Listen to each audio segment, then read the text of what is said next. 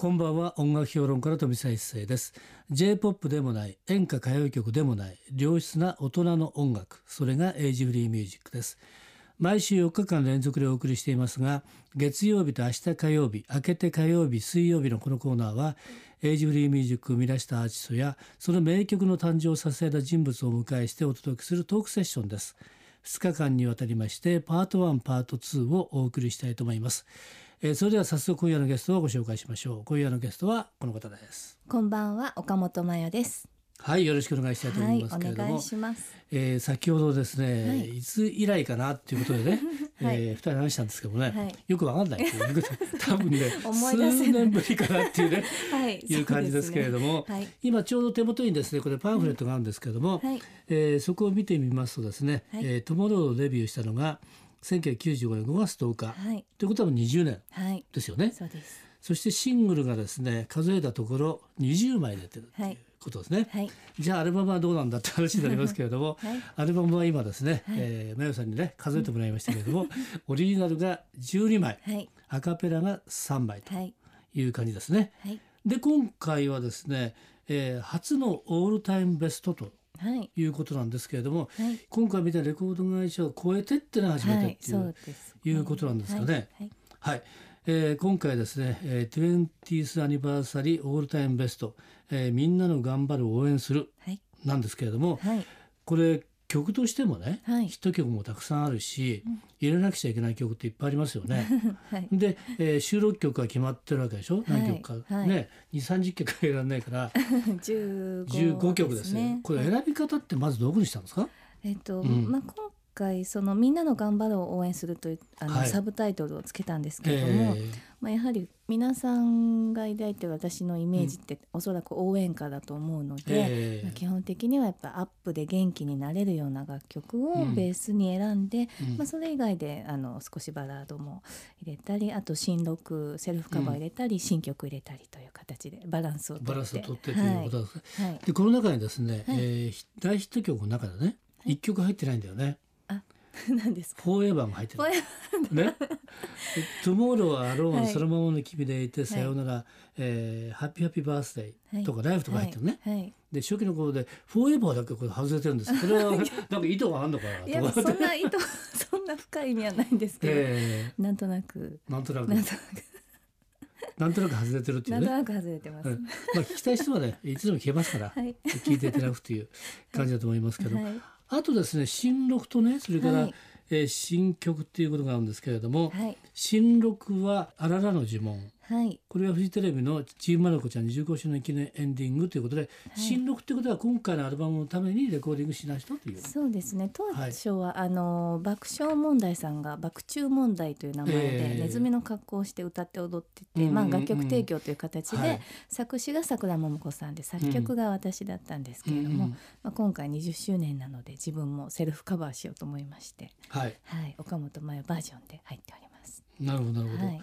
他にはですね、はい、えー、これはね、えー、人に提供した曲も入ってるんですけれども、はい、大好き。これを広末涼子さんに提供した1997年ですよね、はい、これはどうですか？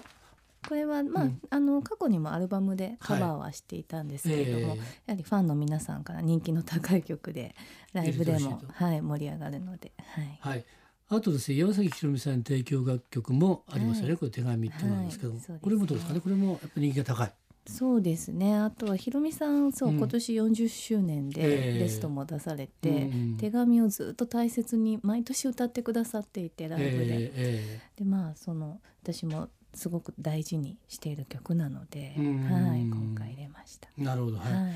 で今ちょっと振り返ってみると、はい、20年っていうね、うん長いですよねかかりはね。どうですかそうですね、ね、でもでも意外とあっという間な感じですけど自分の中では。はい。これ20年の中やね、はい、あのまあ最初の多分5年間くらいってデビューして、ええ。えー、もうねあの脇目を振らず多分バッと走ってきたと思うんですよね。うんはい、でそうに考えてみるとどっかのこうね自分にとっての一つの分けられるところってありますかね？例えば第1期とか第2期とかね。うん、あはい。どうでしょうかね？最初はデビューしてからどのぐらい胸がですか、ね、まあ、でもやっぱり5年で、うん、あのまあ、結婚出産も5年目であったので、えー、やっぱり大きなそこが一番大きい。ですかね、うん。えー、なるほど。ということは95年、まあ、2000年くらいな感じですかね。ね。はいこの辺りやっぱりシングルがやっぱりバカバカ出してるっていうね。まあ結構出してましたね、感じがありますよね。はい、で、えー、 Tomorrow から始まって Tomorrow もいきなりもうミリオンセラーですから、うんはい、あとフォーエバーにしても50万くらいいってるし、うん、 Alone も感じですよね。はいはいでこの辺りって出せばヒットしてる状況のね、中で、はい、当然いきなりあの Tomorrow であんだけ売れちゃったわけじゃないですか、えー、そうすると本人の意思に関係なく、はい、 Tomorrow みたいな岡田、ね、岡本真夜っていうね、はい、勝手に例えばイメージ付けられちゃう。そうです、ね、っていう部分ってなかったですか？いやありましたよ。あの何何にしても、まあ、雑誌の取材にしても、えー、記事になった時にその名前の前に Tomorrow っていう文字が、えー、 Tomorrow の岡本真夜ってやっぱついていたので、まあ、ちょっと正直その時期は、うん、あのやっぱり自分の得意分野はバラードだったりしたので、そのバラードをいつ受け入れてもらえるかっていうのは葛藤はありましたね。なるほどでも3枚目でアロンを出せたので、うんえ。ー、そこで受け入れてもらえた気がしてやっと自信がついたというか、うん、はい、それ意味ではですよね、はい、アローンが出たのが96年の11月5日ってことなので、はい。はい、えトモロから1年半。そうですね。その意味じゃ早いいい子ですよ。本当に。そうですかね。多分ね皆さんね 大ヒット曲歌音出ちゃうと、ずっと引きずってるじゃないですか。そうするとやっぱりね、嫌だって歌いたくないっていう人も出てくるのね。これ昔言うとやっぱりねあの南こうせつさんなんかでもそうですよね。神田川があんだけ売れたからね。ということで他にいい曲合うんだよっていう一位歌わなかった時期も時期もあるんですね。私もやっぱありました なんか選曲ライブの選曲にこう外してる時期があってスタッフにいつも入れろ入れろってそうだね。でもでもね本人気持ちわかるけど、ね、お客さんとしてはね。そうですよね。ものを聞きたいのよね。そう CD で聞けって言うてもそれは酷だよねっていう。まあ、はい、まあそんな中で出てきててっていう、はい、先ほどおっしゃったんですけどね、はい、やっぱりそのあのまあ人選応援歌的な部分ってのは多いんですけれども、それはあれですかね岡本さんの中で最初から自分の曲っていうのはそういう色合いを持ってたんですか？どうなんでしょうかね。まあそのそうです。ただその、うん、デビューから今も変わってないっていうか、うん、コンセプトはやっぱ自分が作る楽曲まあどんなタイプの曲にせよ、うんはい、なんか人の心を動かせるようなものを残していきたいっていうのはあって、うん、まあ明日も頑張ろうって思えたりなんか優しい気持ちになれたり、大切なものに改めて気づけたりっていう、そういう風な役割ができるといいなっていうのは思ってますけどね。はい。あの歌をね自分で作詞作曲してるわけですよね。はい当然やっぱりその歌をその作る時っていうのはなんかね、うん、なんか自分の中でこうきっかけとか、えー、なんか中でこう盛り上がるものがないとね、えー、ただかけてたってできないじゃないですか。はい、そそれはやっぱり歌を作るきっかけみたいなエネルギーの元っていうのは何,、うん、何なんですか？私は、うん、まああの意外と友達とか、周りのスタッフの恋バナとか。恋バナとか、恋バナとかまあその仕事の悩みだったり、うん、そういう話を普通にご飯食べながら聞いてる中で何か感じたものをやっぱ持ち帰って、そこから広げて書くことが多いですね。なるほど、はい、ということは、えー、友達といろんな人のネタを自分の中で紹介してってことですね。そうですね。はい。でですね今回のオールタイムベストの中に、新曲がね、はい、入ったんですけれども、はい、君だけの君だけのストーリー、はい、これはどんな内容これはまあ今の岡本真代がかける応援歌かなと思ってまして、うん、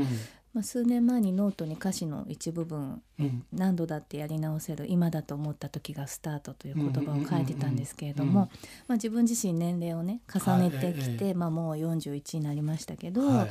その年齢を重ねるたびに何かを諦めることはしたくないなって思ってて、うん、でもちろん自分もまだやりたいこととか夢とかいっぱいあるので、うん、やはりこうそれに向かって、まあ、失敗もするだろうけど、うん、失敗してももう一回こうリセットして自分が描く幸せの形にちゃんとたどり着けるまで歩いていきたいなっていう思いを書きました。なるほど、はい、これだからね今おっしゃったんですけれども、はい、あの、はい、何度だってやり直せる、今だと思った時それがスタートですよね、今が本当スタートなんだと、えー、それからあとは本当は分かってるんだ。変えるのは自分、うん、まあ、自分でチェンジとかね、うん、やらない限りやっぱりね、えー、変えるようが変えようがないよね。そうですね、えー、はい、だから自分は変わりますとかね、うん、やっぱりなんか積極的にこうなんかどっかで変えて自分にチャレンジしていかないと、うん